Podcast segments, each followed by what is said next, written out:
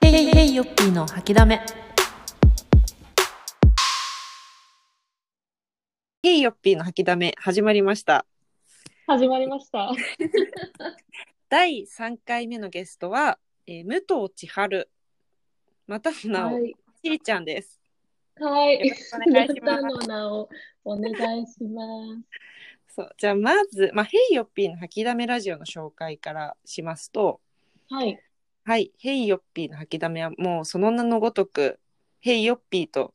ゲストが日頃思っていることをつらつらとうんゆるーくお話ししていくラジオになってます。なのでね、吐き出していいのね。そう、何でも吐き出していい。 そういう場所わです。かりました。はい。じゃあ、ちょっとちーちゃんから、あの、しょちーちゃんの自己紹介をお願いします。自己紹介そう、ちょっと雑でごめんね、振り方が。はい。ちーちゃんこと武藤千春です。はい。えーっと、まあ、お仕事は、ブライジーっていうユニセックスのストリートファッションブランドを自分でプロデュースしていたりとか、あとは、ラジオ、J-WAVE っていうラジオ局で、うん毎週土曜日午後3時から5時、2時間の番組生放送でナビゲートしてたりとか、うんまあ、基本的にはアパレルとおしゃべりの仕事が多いかな。だね。はいあ。あとは、うん。まあ、結構興味持ったこととかやりたいこととかポンポンやっちゃうんだけどその中の一つではあの友達のニーナ氏とはい。ケスランパスランというクリエイティブチームでいいんですかねそうですね。を去年からやっていてうん。でヘイヨッピーはマネージャーをやってくれてるとそう。いう一応、感マネじでーすジャーね。をやっています。はい。そんな感じですかね。うん。まあ、今回ね、あの、おしゃべりのプロをゲストに招く、招くっていう。 プロってほどでもないけどね、まだまだ全然。そそうまあ、そこにちなんで、早速、あの、宿題のコーナーに参りましょう。はい。はい。えー、ヘイヨッピーの吐きだめでは、毎回ゲストに宿題をね、事前に、うん。あのー教えてもらって、まあ、私がここで提出するという。はい、で、今回、楽しちみいちゃんからいただいた宿題は、えーすおすすめのラジオを教えて、好きなラジオを教えて。うん。結構さ、聞いてるよね。きでもなんか一つをね集中的に聞くタイプかもしれないだから今回ねあ、そうなんだ。改めてあのー宿題を出してもらってちいちゃんからねうん。なんかもう一度こう見直すきっかけになってすごい楽しかった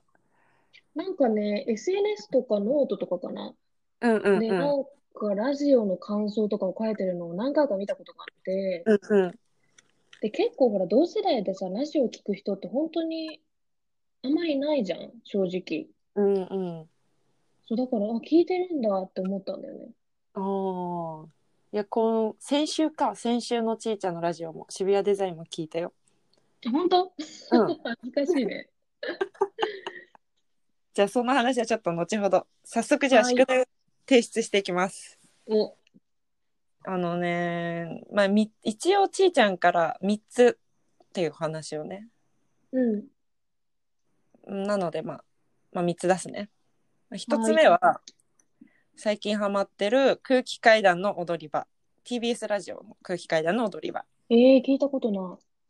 これはね私も聞いたことなかったんだけど友達からおすすめしてもらって、もう1週間ぐらい空気階段の踊り場しか聞いてなかったい。えー、これは、夜の番組そう夜金曜日のうん。夜だねえー、聞いてみ金よ曜う日。の何時だったかなどいういう感じの番組やもうなんかねどういう感じアングラ系な番組かもどちらかというとえー、聞いたことなかったかも。そのタイトル自体も。そう私もね教えてもらって初めて知った聞いてみよう、気になる。なんかねあのほどほどでいいんだというかずっと笑えるいいね、そういうのね。そうなんかねちょもうあの毎日を楽観的に見れる番組だと思う。いいね、いい番組だね。そう。うん、あとふなんかその、まあ、コンビなんだけど2人のなんだろうなちょっと癖が、ね、どんどんにじみ出てくるのも面白いかな。えー、聞いてみます、ちょっと。はい。じゃあちょっとポンポンいきますが2つ目、はいえー宮地純一のラジオ名盤アワえー、それもー知らなラいジオ日ね。本これはね私マジでたまたま見つけて最近聞き出していいなと思ってなんかこれはねなんかラジオ日本のレコード室にある8万枚以上の洋楽レコードからその宮地純一さんがうん。ピックアップして、あの曲を流すって番組なんだけどえー、そうなんか宮地純一さんが音楽評論家でもありうん。なんかサザンオールスターズの名付け親らしいえー、そういう人らしいすごいね。そうなんか、まあ、しもう全然知らない昔の洋楽とかレコードでね聞くことってあんまりないからさ、なんかこう朝とかなんとなく音を聞きたい時にいいなって確かに、こういう時代の音楽を知れる番組っていいよね。そ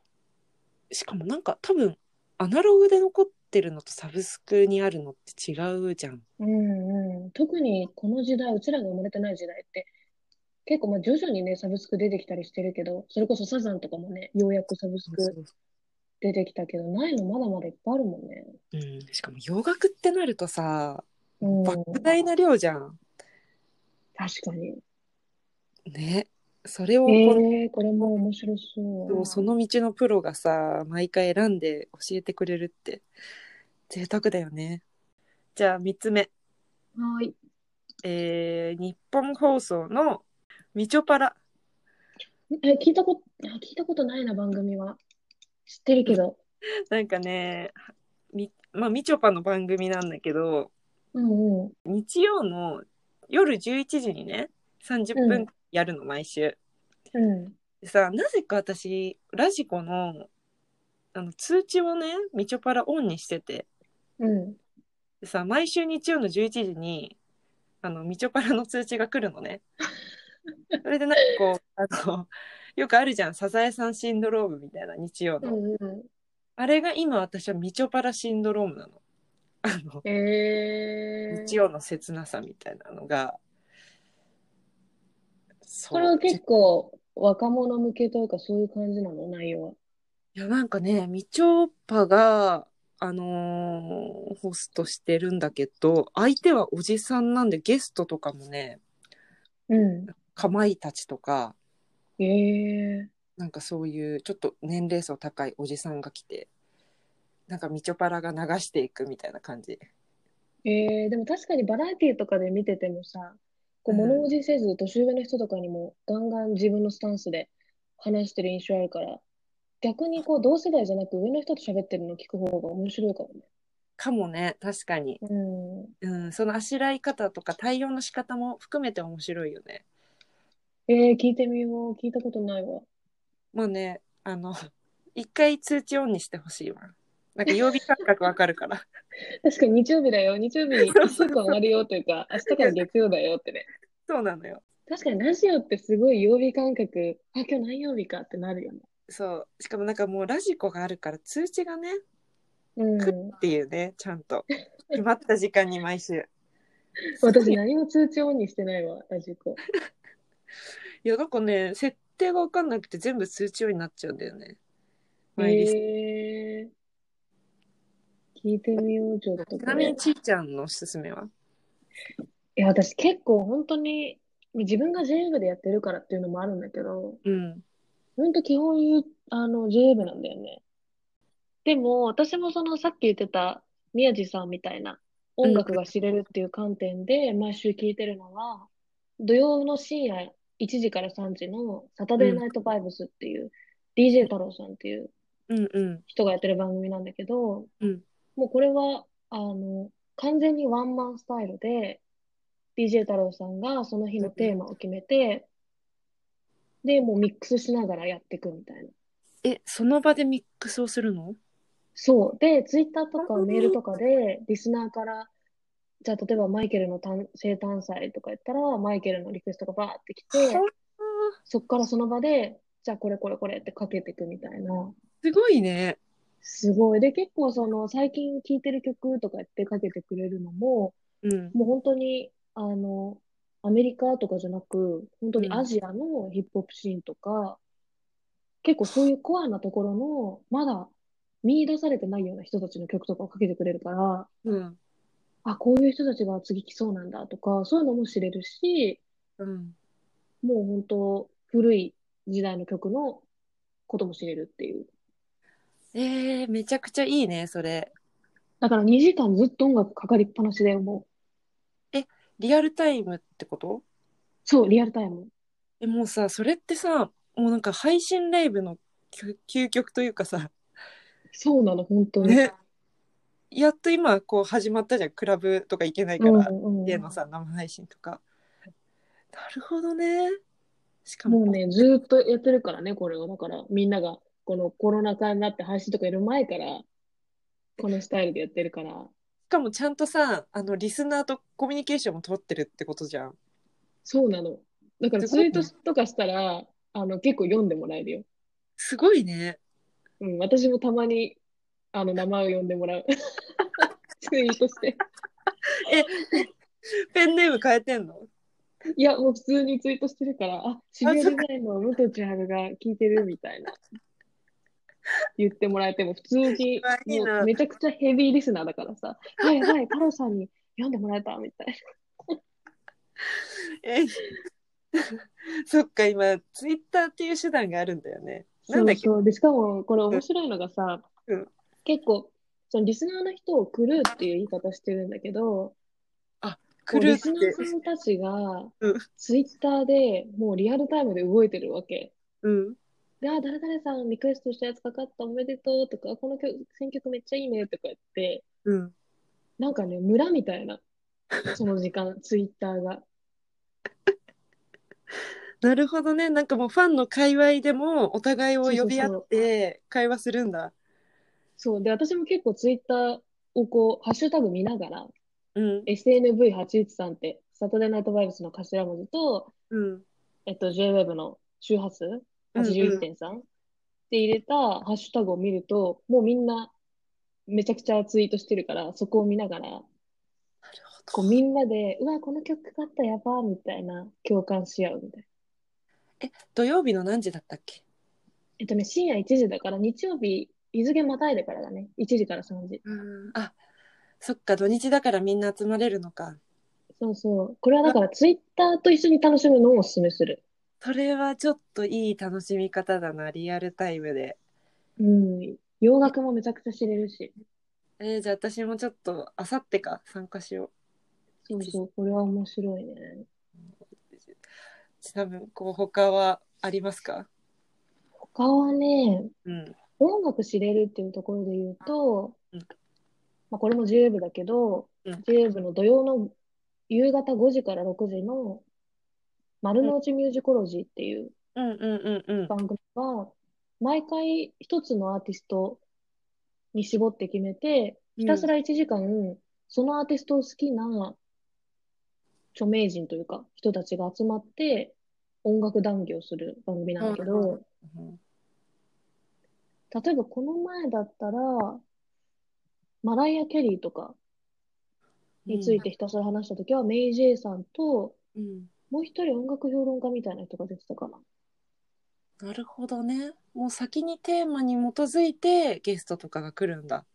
そうう。そうそう。だから、前はね、ブラック・アイド・ピースとかはいはいのはこいとをやってたときは、誰だったかな。あ、バーバルさんと、うん。めっちゃあ豪華。ともう一バ人ララがッパ来るーんだの。人が出てた。もう一人誰かラッパーの人が出てたの。そうそう。で、あの、お互いに、ここのこういうとこいいよねとか、ひたすら1時間喋ったり、あとは、それぞれ好きなランキングを3曲出すとか、うんうんうんうん。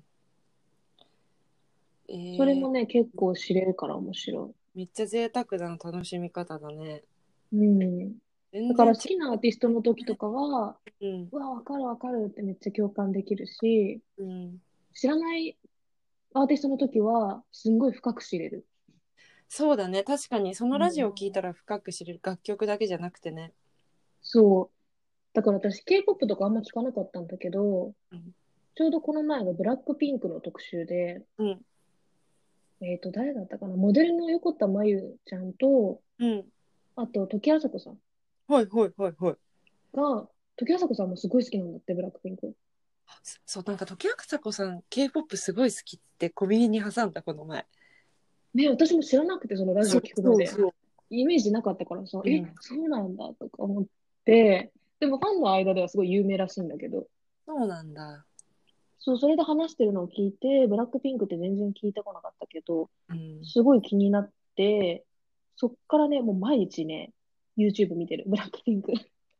やななんだったっけなんかすごいねブラックピンクがねなんかのヒップホップもう全然覚えてないんだけどブラックピンクの「ホイッスル」って曲がう、んなんかのヒップホップの曲をサンプリングしてるうん。うん。って聞いたんだよね。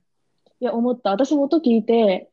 そのホイッスルも、うそん、の、多分、時あさこさんがおすすめしてたのかな。うん、なんかこんなに若くて可愛いのに、こういうゴリゴリのヒップホップっぽいのも歌って踊れるなんてめっちゃかっこいいって言って紹介してて、で、音聞いた時に、あ、この音知ってるって。やっぱわかるんだそうちーちゃんがねなった詳しいんだよね。結70構、年だから結構そういう、そう、80年、70年代ぐらいのヒップホップの音だったと思そうなんかね何だったかなちょっと後で言うわ別件で別件でっていうかそうそうだからそういうさちーちゃんとかもさ多分なんだろうなそのサンプリング源とかわかるタイプじゃんもともとの知識量があるから、だからう。そのヒちップホッープちゃとんかだったら。と聞いてみたいなって思う今の k p o p とか特にああ、確かに、これ何っぽいとか、そうそうそうそう80年代っぽいとか。そうなんかこうかゆいとこに手が届くというかさなんかそれをねやりたいんだよねそういう聞き方面白いね。人と一緒に聞くの。そうだから K-POP ってそういう楽しみ方あるんだなと思って。うんあるね。そんな感じかな。あとは、なんか本当に喋りで声聞いてて好きっていうのは、うん。 J-WAVE なんだけど、これも。野村光一さんがやってるうん、日曜の夜8時からのトラベリング・ウィザート・ムービングっていううんうん。 1時間の番組は、これはね、まず声がもう心地いいっていう。あ野村さんの声が。そう、結構ひたすらボソボソ喋ってたりするんだけどうん、結構その仕事柄海外とかにいっぱい行く人だから、海外での話とか、その旅にまつわる曲とか、紹介したりしてるんだけど、結構リスナーからね、この曲かけてくださいみたいなリクエストとか来るんだけど、うん。それに対しても、これはなんか前にかけたから違うのかけるねとか言って、へ違え。うのかけちゃったりするの。一瞬回って優しい。そう、だからそれが結構面白くて、あ、そんな自由なんだみたいな。あのね、私この前ね、野村くんいちさんってさ、くんいちのくんがくん読みのくんに市長の市そうでそうしょ。そう。この前、そうそうそうなんかちょうどおととい友達におすすめされたんだ。あ、これそう。トゥードアトラベリングです。へーあ、そうそうそうそうそう。ウィズアウトムービングか。そうそうそうそう。そう。え、聞いてみよう、ちゃんと。これも面白い。結構ね、ラジオだと、うん。喋りがね、結構落ち着いた人の方がよく聞くから、うん。いわゆる、こう、わちゃわちゃ喋るバラエティっぽいのよりは、こういう野村文一さんとかみたいに、こう、雰囲気のある人うん。を聞くのが好き。うん。うん。うん。え、ちーちゃんはさ、意識してることあるまあ、渋谷デ喋ザるイとン。きそうそうそえー、なんだろうね。その渋谷デザインをやる前は、ザッパっていう朝5時からの1時間の番組を一人でやってたんだけどうん、やっぱりね、渋谷にデザインになってからはね、変わった2人になったから。う。そっか、意識千すること原さんもね。そうん。う。だから喋りで意識するというよりは、例えばそのザッパやってた時とかだと、うん。朝一番に聞く番組で、うん朝5時に起きてる人ってさ、もううん眠くてしょうがなくて、でも起きて仕事の準備しなきゃ、学校の準備しなきゃとか、うんしかも5時ってなかなかの早起きじゃん。そうだよねあと夜勤明けとかねそうそうそう、そういう人もいるし、だからこう、なんだろう、変なさ、なんか一致団結感があるわけ。なるほうどちらね朝5時に起きてて、頑張ってるよね、みた いな、そういう一致団結感があるわけよ。うんだから、ちょっとそういう背中を押すような、まあ、わざわざそれを言葉にしてさ、言うわけじゃないけうど、んうんうんその気持ちを持つようにしてたりとか、えー、それおもろいうんそうそう。そのどういうシチュエーションで聞いてるかなっていうのを想像するようにしてたね、朝の時は特に。うんだから、本当に車、ね、朝から運転する人とかもいるだろうから、うんうその、雨降ってるとか降らないとか、んうん今日は暑いとか、そういうちょっとお天気とか、うん時間とかはタイミングよく挟むようにして、うん例えば熱中症で暑かったりとかしたら、結構それを頻繁に言ったりとか、なるなんかちょっと耳にそれが入ってくるだけでもさ、あ、う今ん日ちょっと薄手のシャツ1枚持ってった方がいいんだとか、うんあ、夕方雨降るかもしれないんで早めに帰ろうとか、うんなんか朝それを一瞬一言でも聞くと思えたりするじゃん。うんそういう方を意識してたかな、朝の時は。なるほどね。今は逆にもう土曜日だからさ、うん、まあ15時から休日ね聞い。てるとかさ、うん、そういう人が多いと思うから、そうだね。あとはやっぱりそれぞれコーナーとかもあってゲストとかもあるから、うん、またちょっと意識するポイントが違ってくるけど、でもさ渋谷デザインってさうん。もうなんか土曜の15時17時じゃんうん。なんかマジで家族で聴けるよねこのラジオすごい上からみたいに言っちゃってるけどそうだね。なんか、すごいコアなものを取り上げたりする時もあるけど、うん、でも多分千原さんと私でやってるからっていうのは結構あるかもしれないね。そうだねこう世代間のさなんかバランスとか、ねまあそうそう、扱聞いってるき情報たも音楽とか、うん、もう全然違うし、好きなものとかもやっぱり違うし、あでとはでデザインの話とかしててもね、うん、やっぱりずっとプロでやってきた人と、まあ私はまだそんなに、千原さんほど経験もなくて知識もないっていう、その対比がやっぱりうんうんうん喋ってて、そうだねうん、なんかでも別に硬くないしで、うんうん。あとなんか東京 FM ってたまに聞くのは、うんあの、月曜から木曜、深夜1時から1時間やってる東京スピークイージーっていううんうんうん番組があって、これは、秋元康さんがやってんのかなうんあの、構成というか、秋元さんが喋ってるわけじゃないんだけど、うん毎回ゲストを呼んで、で、そのゲストが喋りたい人を確か呼ぶのかなで、二人でひたすら1時間喋るっていう番組で、で、昨日の夜はね、あの、指原莉乃さんとうん木梨さんはいはい、のりたけさんそう、が二人で喋ってて、でね、その回は珍しく秋元さんも参加してたんだよね。へえ。そう。で、ほんと自由に喋ってる感じで、え、聞いてみる。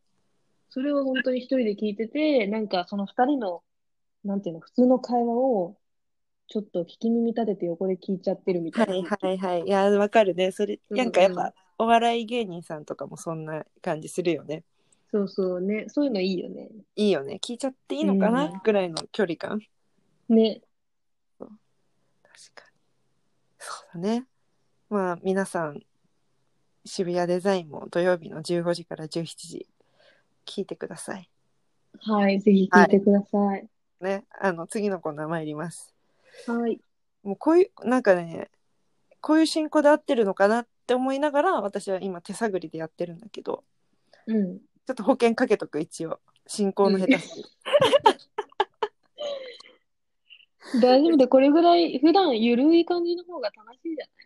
ないポッドキャストとか特にさ、時間も決まってないし。そうだよね。うん。そうなんかね、いあっちこっち飛んだりするんだけど、まあ、次のコーナーは、あのゲストの質問お悩み数珠つなぎというのをやっておりましてもはいなので前の回のゲストの質問にちーちゃん答えてもらうとう、これ面白いね。そうでちーちゃんの質問だったりお悩みは次の回のゲストに答えてもらいますもう、お悩みなんだろお悩みだったり、まあ、日常のねふとした疑問だったり、う。うんううん、なのでじゃあ早速ん。はい。あのー前回のゲストのお悩みを。えっ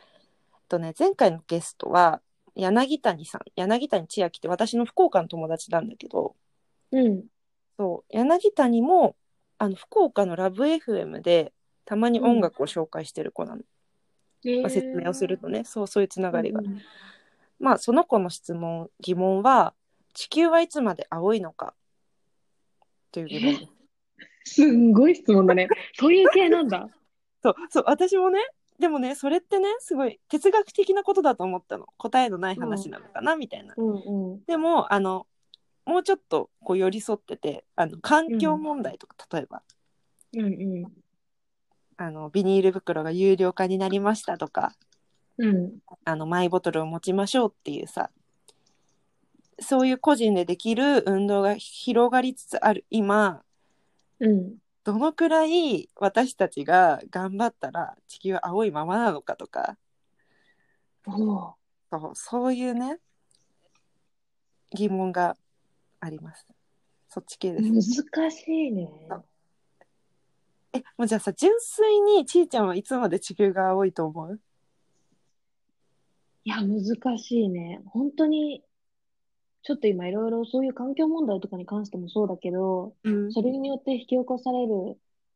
まあ、天災みたいなものとか、うん。この前だったら台風とか、うん。で、台風のニュースを見てた時も、まあ、うん9号、10号結構やばいことになるぞってすごい前々から、ね、あの、テレビで言ってて、そううん。まあ、その、ね、前の千葉の時とか、ああいう時みたいに、うん。すごく大きな被害はなかったにしても、今後もっと考えられないぐらい大きさの方が来るかもしれないってすごい言ってて、うん。そういうのとかもあるわけじゃん。うん。だから本当、いきなりバーンって何があるか、その徐々にじゃない可能性もあるわけじゃん。そうだ。それこそ日本沈没の世界だよね、もいや、だ、だから、あり得るって思ってきちゃうよね。う。そうろそろうそうそう結そ構う。現実的に。だからこの、え、めっちゃむずいね、その質問。そうなんかそういうありえない天才の頻度が多くなってるじゃん、確実、毎年。うん。それをね見ると本当に日本沈没があり得るんじゃないかっていうのは、あり得るよね。いや、今日とかもさ、ツイッターで、うん、どこだったかなあ、LA の、あの森林火災で、すごいあの空が真っ赤になってる空が真っ写赤な真を見てさ、うんで、あの中で普通に、まあ普通にっていうか、あの、まあ、普通に暮らしていかなきゃいけないんだけど、うん普通に生活してる状態があるわけじゃん、あの景色。うんで、今日本にいる私たちからしたらすごい異常って思うけど、うんまああの人たちからしたら今現状目の前そうなっちゃってるから、うんその中で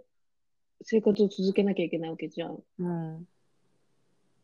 結構、それも今日ちょっと見て衝撃だったし、うんそれこそ、ね、モーリシャスとかだと、うんまさに海が青くなくなっちゃってるわけじゃん、今。うん油が流出しちゃって、みうたいな。んうんそういうことも、確かに地球はいつまで青いのかって見るとこうすごい全体像を考えちゃうけど、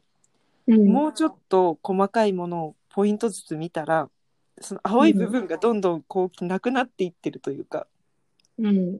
なんかそれがこうどんどん増えていくのかななんて思ったり。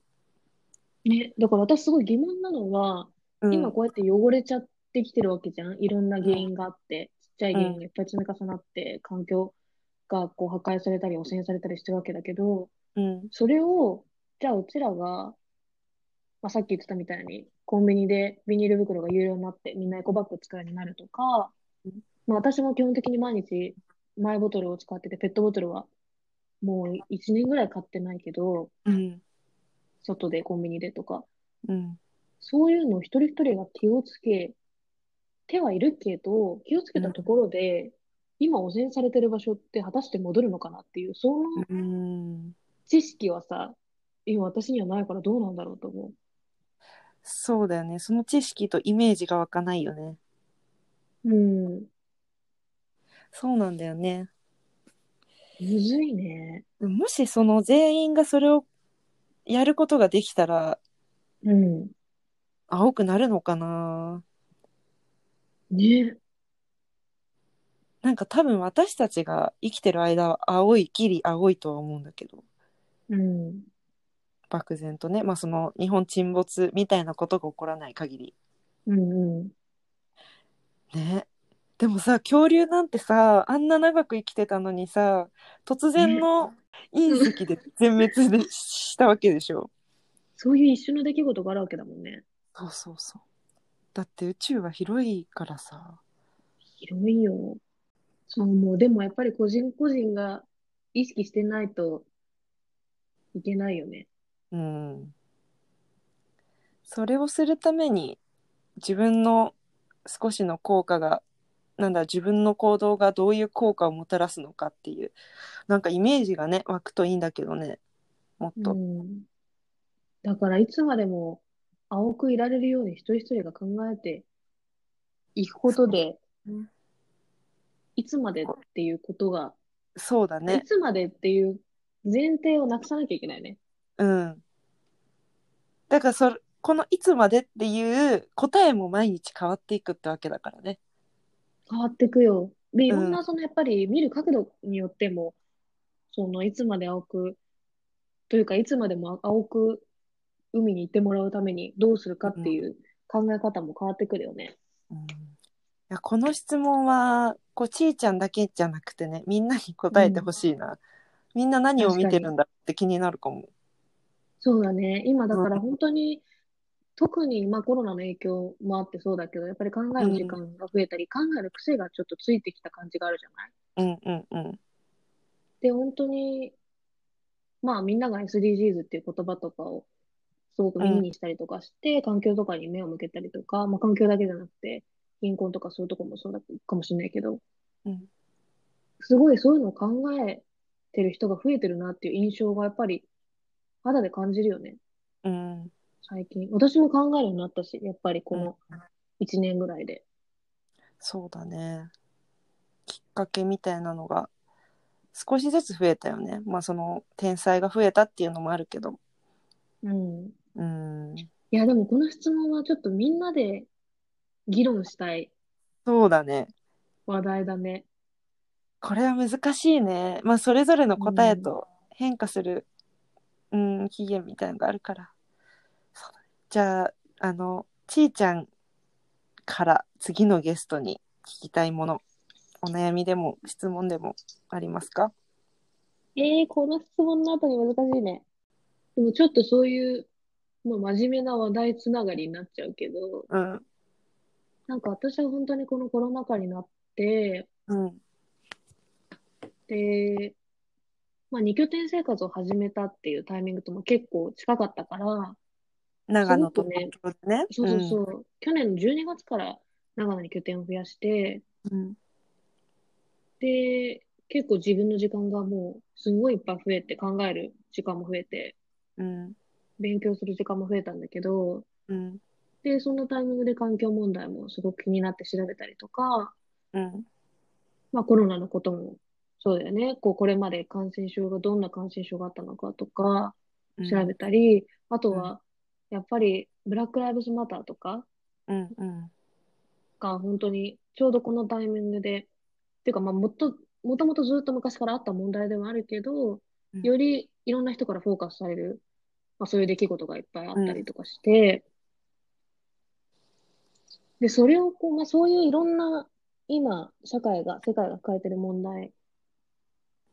を知ったときに、うんなんかなんで私知らなかったんだろうってすごい疑問に思ったんだよね。うんというか、なんで知るきっかけがなかったんだろうって。うんうんで、例えばじゃあ、ブラック・ライブスマターのこととかで言うと、その黒人が、まあ、奴隷だった時代があって、うん。で、まあ、そういう歴史があって、今もなお差別を受けてるっていうことを、うん。確かに知ってはいたけど、うん。いつどのタイミングで知ったんだろうって、すごい自分の中で疑問に思ったの。うん。うん。うん。で、その学校教育のことをひたすらネットで調べてみたんだよね。その黒人差別みたいなこととか、例えば奴隷解放宣言とかそういうのが歴史の教科書とかに出てくるわけじゃん。はいはいはい。それっていつ教え、何年生の時に教えられたんだろうと思って調べたりしたんだけど、うん。それがね、明確な答えがいくら調べても出なかったの。で、まさに同じ疑問を抱えて、どっかの大学の教授の人がこう、論文みたいな。いろんな人に、あの、口頭で聞いて、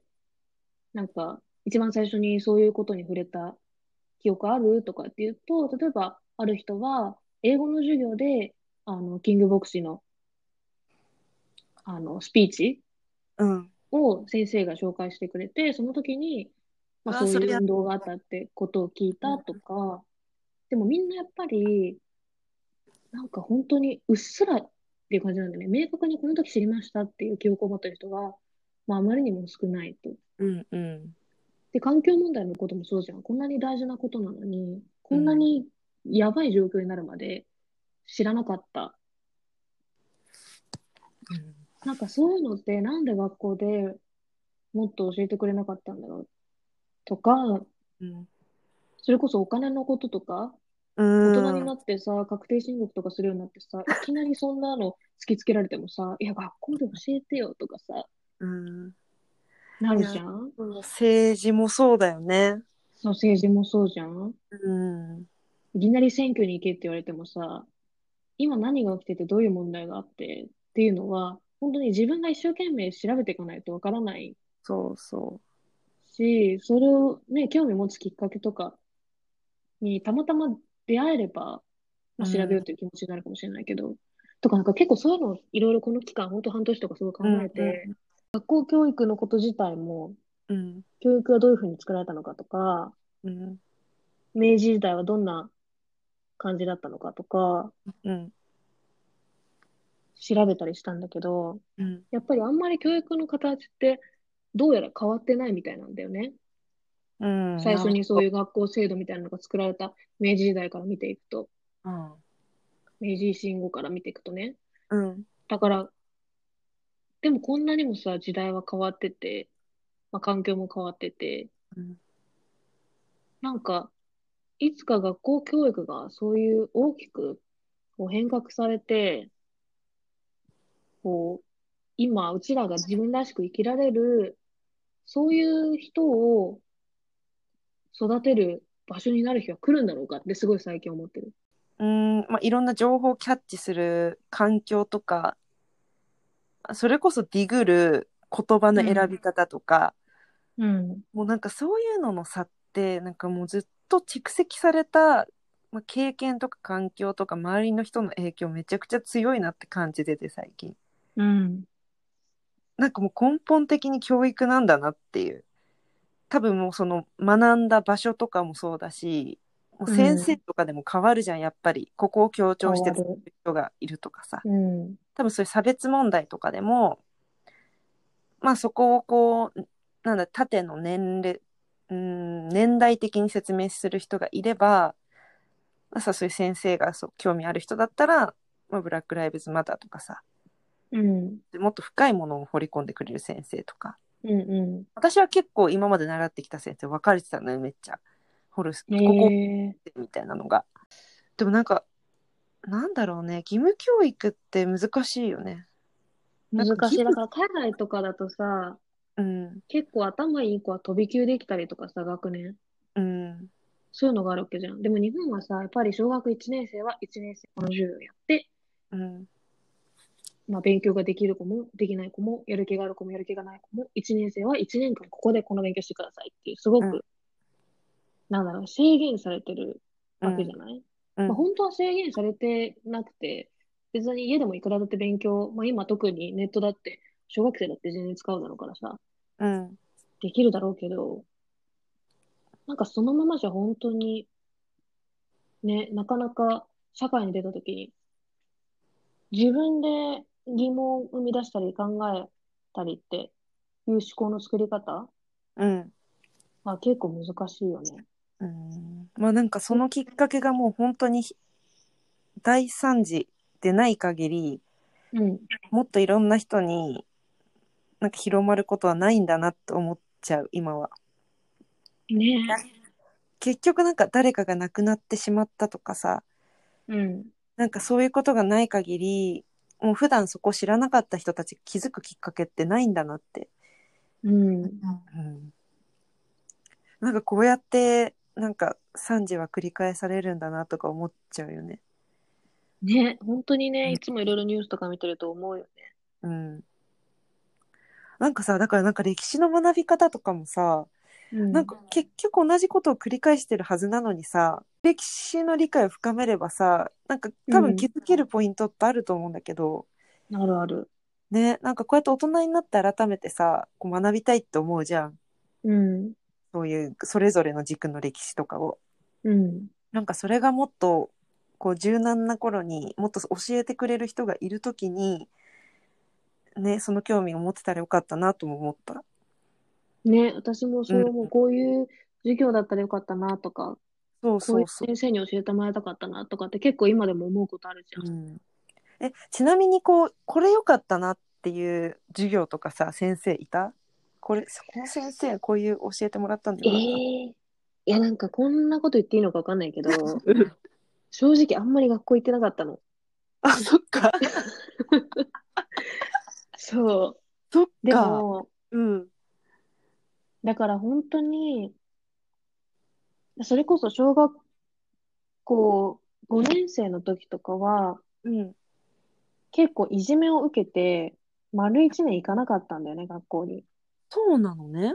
そう。でも、うんその時、私の母親は別に特に、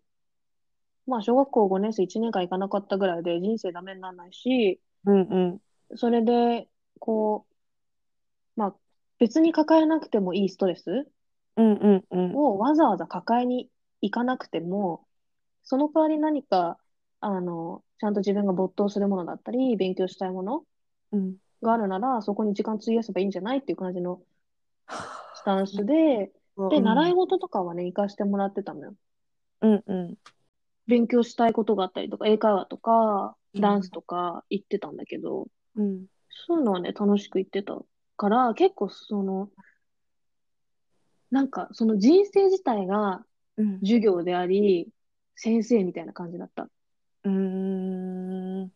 本当に目の前のことよりも結構長期的に、で、しかも、かつ自分が楽しくそ生うきだらよれね。るっていうことを重視してくれたと思うな。強制じゃなくて、ちゃんとちいちゃんが独立して考えられる環境があったってことだよね。そうそう。だから中学とかもう本当ダンスにのめり込みすぎて、うん。中学は別にいじめとかじゃなかったんだけど、本当に学校行ってなくて、うん。中学2年生の通知表とか見たら、こうん。んなこと言っていいのかわかんないけど、うん。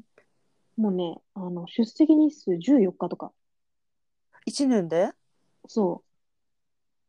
へえ。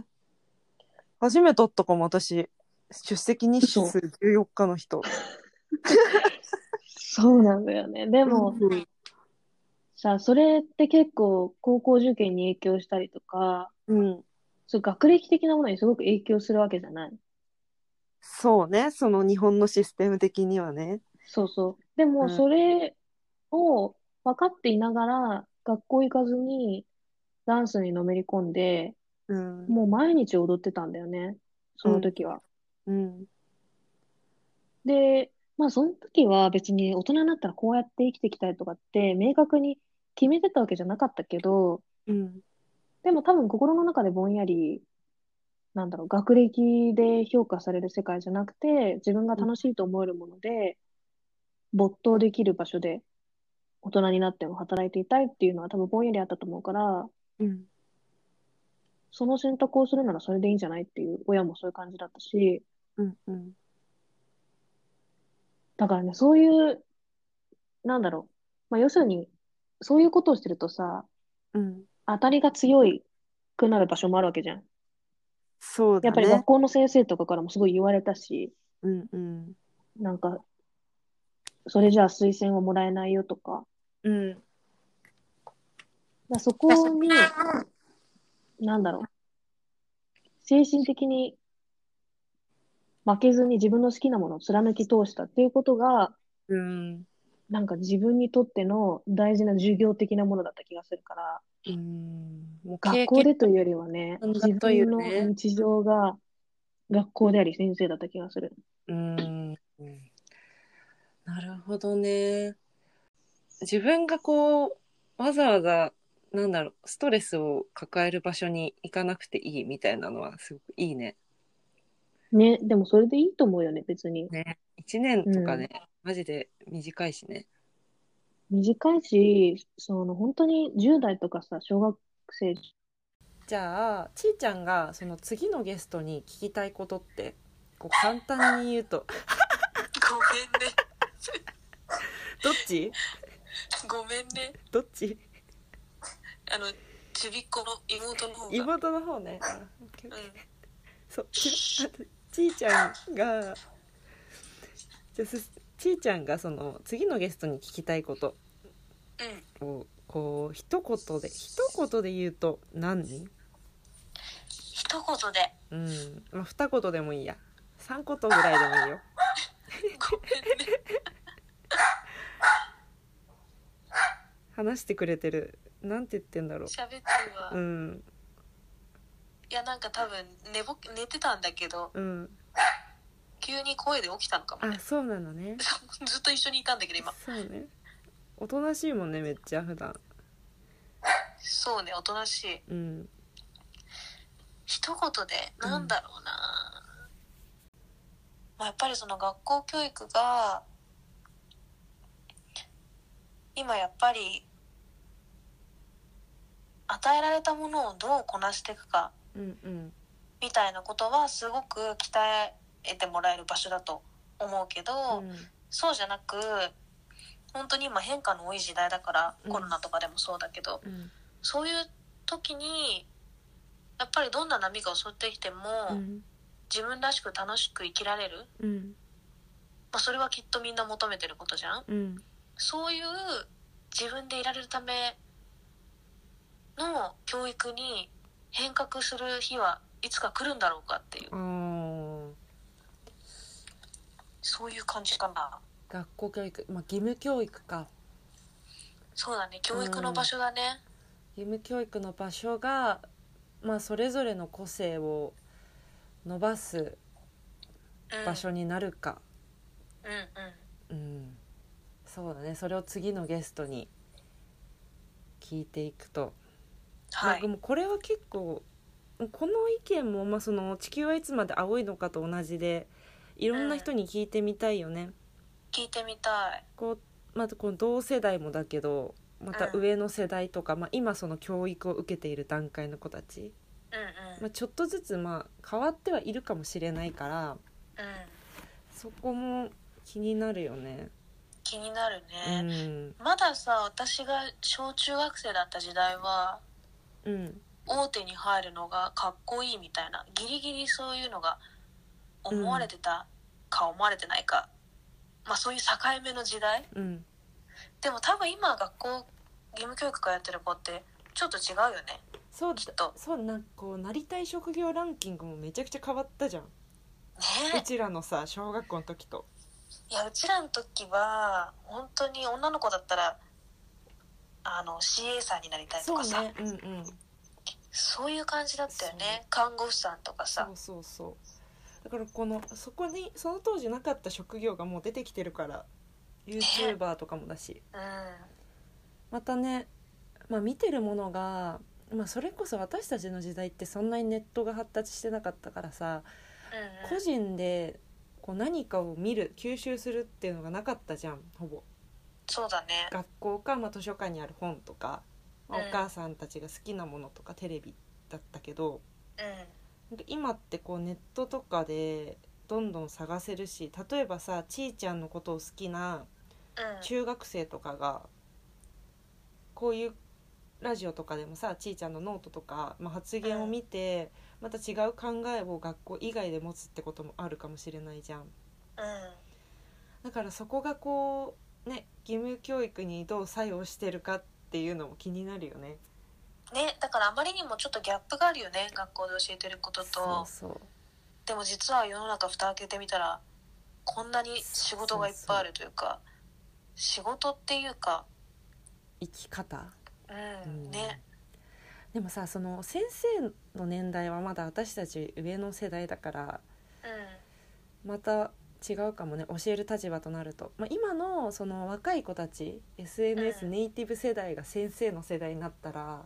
また教え方とか変わるかもって感じかな。ん確かにねだからいやそ今う学校で先生してる人うん、とかは結構葛藤がある人もいるんじゃない自分の時代はこうだったけどか今の子供たちに対して自分が受けてきたものと同じものをやるっていうのは多分違うわけじゃん感覚的にも、先生たち本人もうんだから本当にだ常に開拓していかなきゃいけないんだろうけどさきっと10年後もまた先生の教え方とか関わり方って違うと思うけどうん先生たちもなんか大変だよそうだね。よねでもやっぱ大元にさこうマニュアルだったりうん、なんか1年間でこれを教えるっていう進行みたいなのあるじゃん難しいよねそこを教えなければいけないことが義務教育だからねうん、ね難しいよね難しいよね。いや先生うん確かにそれは気になるなそのシステムの問題とうんでも学生たちがどれくらいのめり込んでくれてるかっていうそういう体感的にこうじゃない方がいいのになと思うこともあるだろうねう。んうん確かにいやこれはちょっと私つ次回のゲストとお話しするまでに個人的にもちょっといろいろ見てみてうん、もう一度次のゲストともちょっと話し合ってみたいなと思います。あー楽しみうん、聞こう。じゃあ次の最後のコーナー、まあ、これはいめちゃくちゃ新コーナー、まあ、どんどんねあの今ちーちゃんで3回目なんだけどうんあの新コーナーがねどんどんあの増えていってるんですけ どすごい3回目にしてまた進行のすごいねそうそうそうスピード感がいろいろ試してる感じそうですね今たら試してるのいろいろね。うんあのまあその「ヘイヨッピーの諦め」というタイトルにタイトルから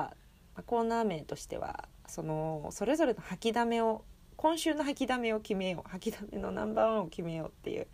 もうちょっとあんまりコーナー名も固まってないまま始めちゃうっていううん、うん、おいおいね やりながらねそうそうそうっていうだからその、まあ、お互いね私もちーちゃんも、まあ、最近の吐きだめをここで発表して。まあ、2つか3つぐらい発表して、まあ、その数も決まってないんだけど発表して、まあ、今週のベスト吐きだめを 勝手に決めていこうっていう、うん、なんだろう諦めうん、日常の愚痴的なことうん何でもいいマジで最近暑いなとか もうそのなんくらだいでろうーんまあじゃあ私の吐きだめ1個目言うねう早くセーターを着たいうんわかる私も今秋服ばっかネットで見てるもんそうなんかねあ個人的に夏服って色味がないんで私の服はえなんかもうジーパンに機能性重視みたいになっちゃうからさー、うんうんでもやっぱニットとか、まあ、冬服って重ね着もできたりするじゃん、うん、まあ、秋冬はねで色も増える確かしそろそろちょっと色を見たいなって思うそうだねそろそろ夏服飽きたねそうそうそうじゃあ次ちーちゃん、この前うん、夜ベランダを開けた瞬間にセミが家の中に入ってきたのうわーその時はもうね地獄だったセミってさなんだろうああいううんなんかセミも頑張って生きてるっていうのは知ってるんだけどうん知ってるというかわかるんだけ どなんかああいうこう黒くて黒光りしてる、ちょっと動きの速い生き物、まあ、ゴキブリとそうかなんだよねあれあれがやっぱダメだよねいや虫苦手なんだよね、でもやっぱ長野にいるとさ、うんもう断然多いから本当に多いからさそうだよね向き合っていかなきゃいけないんだよねそう,、私一回ねまあ、中高ずっと自転車通学で片道40分ぐらい漕いでたんだけど、えー、すごいね。そう佐賀だからさやっぱこう虫とか飛んでくるのようんうん。でその6年間で2回セミがマジで顔面にえぶ、つかってきたそんなことある意外とセミって痛いめっちゃ、いや、痛いよね、絶対ねこあれねっ。ちもさ自転車こいでるしセミもそっか全速力で飛んでくるからそっか。もうなんかこうあのもうなん銃弾当てられたぐらいの衝撃 が辛いね。いや、虫との付き合い方は難しいようんでねも。しかしたらちーちゃんもね今後経験するかもしれないでもまあ車の免許取ったからうん。くる、まあ、自転車一回漕いでみてほしい夏終わるまでにそうだねう、んこいでみよ当たってほしい一回セミう。うち結構難しいと思うけど、当たりに行くの。 そうだね広いからね空ってうん。空って広いからね。一回と難しいかも確かにそうだね吐きだめなんだろ最近はまあでも吐きだめというかまあ普通に夜が涼しくなりつつあるう。うん。嬉しさみたいなのはいいななんか長野なんて寒いもん夜。そうなんえ昼は暑い昼はね、まあ23、4度ぐらいじゃないかおもう涼しいねな。うん、涼しい。クーラーいらないねいらないいらないいらない。窓開けとけば風がなるほ通どって全ね然涼しいって感じ。でまあ虫入ってきちゃうけどそう。そこはね、ちょっといろいそうだろよね網戸とか虫除けとか駆使して戦いながらそう。んだ諦めなんだろういや私もポッドキャストを始めようかなと思っててさ、うんそうで、まあ、一応もうやろうって決めて、うんでタイトルを決めて、うんで、まあ、ビジュアル画像みたいなものも、うんイメージを決めて、うん知り合いのイラストレーターさんに頼んだのねうんうんでもおそらく1週間とか10日ぐらいで上がってくると思うんだけど、うもんうそしたら始めようかなと思って、うんでとりあえず1回目基本的にはゲストを呼んで、うんまあ、こんな感じだよね喋ろうと思ってたんだけど、まあ、1回目は1人で、まあ、自己紹介ついでに撮ろうってうん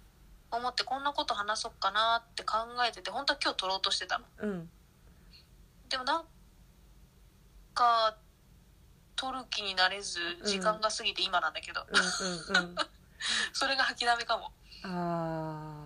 なんかね結局やっぱり1人友達とやるとかさーうんじゃあヨッピーともうあさってやろうってうんうん一昨日かうん決めてたからさ、うんまあ、そうするとできるんだけどさ1人で喋るってなるといつでもできちゃう確かにっねていうのがあるから。うん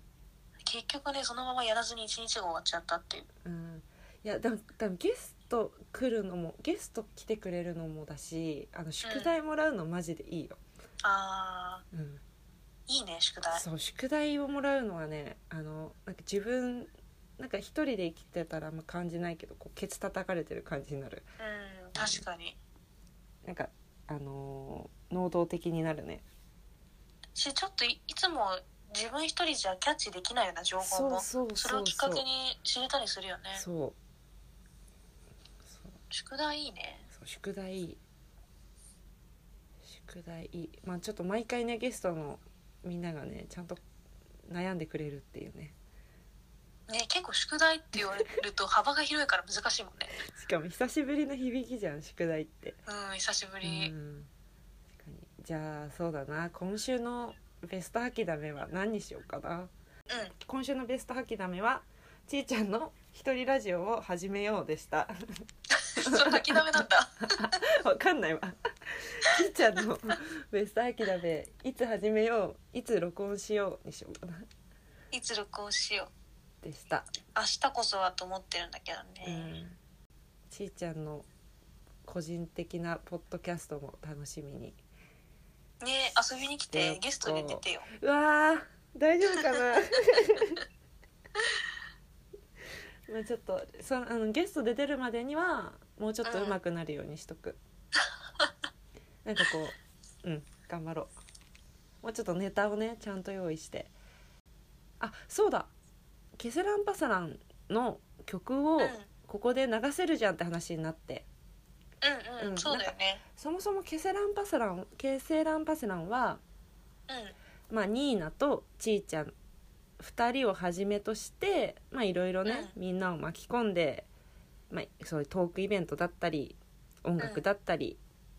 いろんな方法でアウトプットしていこうっていう自分たちのい思ってることとかをっていうプロジェクトなんだけど、まあ、実はもう曲が結構できてるんだよね。ん。ね、実はね、だ本当はこのコロナ禍じゃなければ、そうそうレコーディングしたり、ミュージックビデオ撮ったり、うんいろいろやる予定だったんだけど、まあ、そういろいろストップしてしまい、そうでまあせっかくなら、まあ、自分たちの曲だし流しちゃおっかっていう、うん。うん、ことで何流す決めてなかったねそうだね。でも、あの、今 YouTube に公開してる遊ぼのデモ音源がいいんじゃないやっぱり。そうねそうでも音源を流そっかじゃあね、あれもだから、もともと別の曲をいっぱい作ってたんだけど、うんでもその曲のメッセージ的に、まあ、その時は今じゃないよねっていううんやっぱそのコロナがない時に2人の気持ちを表現した曲を作ってたから、うんちょっとフィットしないかもってなってで急遽全然違う曲をこのコロナうんになった時の気持ちを一緒にニーナちゃんと Zoom で話し合って、うんでその遊ぼうを作ったんだよね。うんでまたデモデモ音源だからまたこの曲がどうやってこうカンパケされるのかっていうのも楽しみにしてうもんらえたらなと、はいはいじゃあゲスランパサランでこのコロナ禍で、えー私たちの思いを歌った曲デモ音源聴いてくださいゲスランパサランで遊ぼう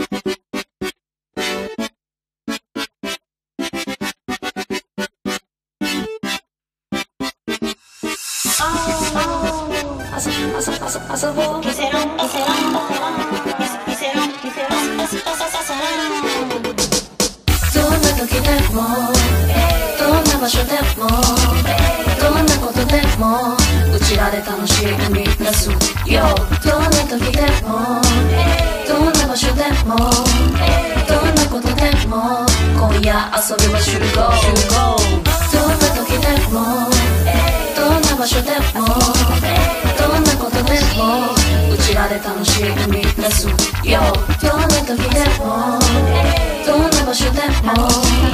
どんなことでも今夜遊びは集合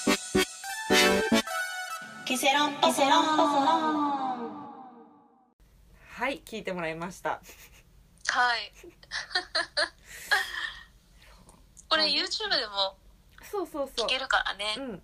じゃあまたちーちゃんのポッドキャストあとは渋谷デザインもケセランパさん活動もノートもうんね、ちょっと全部盛りだくさんのチェックしてもらえたらなと思いますはい、はいお願いしますじゃあこれでおしまいです結構緩かったけど大丈夫かなね私いつもね撮った後心配になるんだよねいや心配な心配なるよそうでもまあいっこれはかってまあいっか そうじゃあね今回の第三第3回「ヘイヨッピーの吐きだめラジオ」ゲストは武藤千春ちーちゃんでしたはいありがとうごはいあざいました、りがとうございました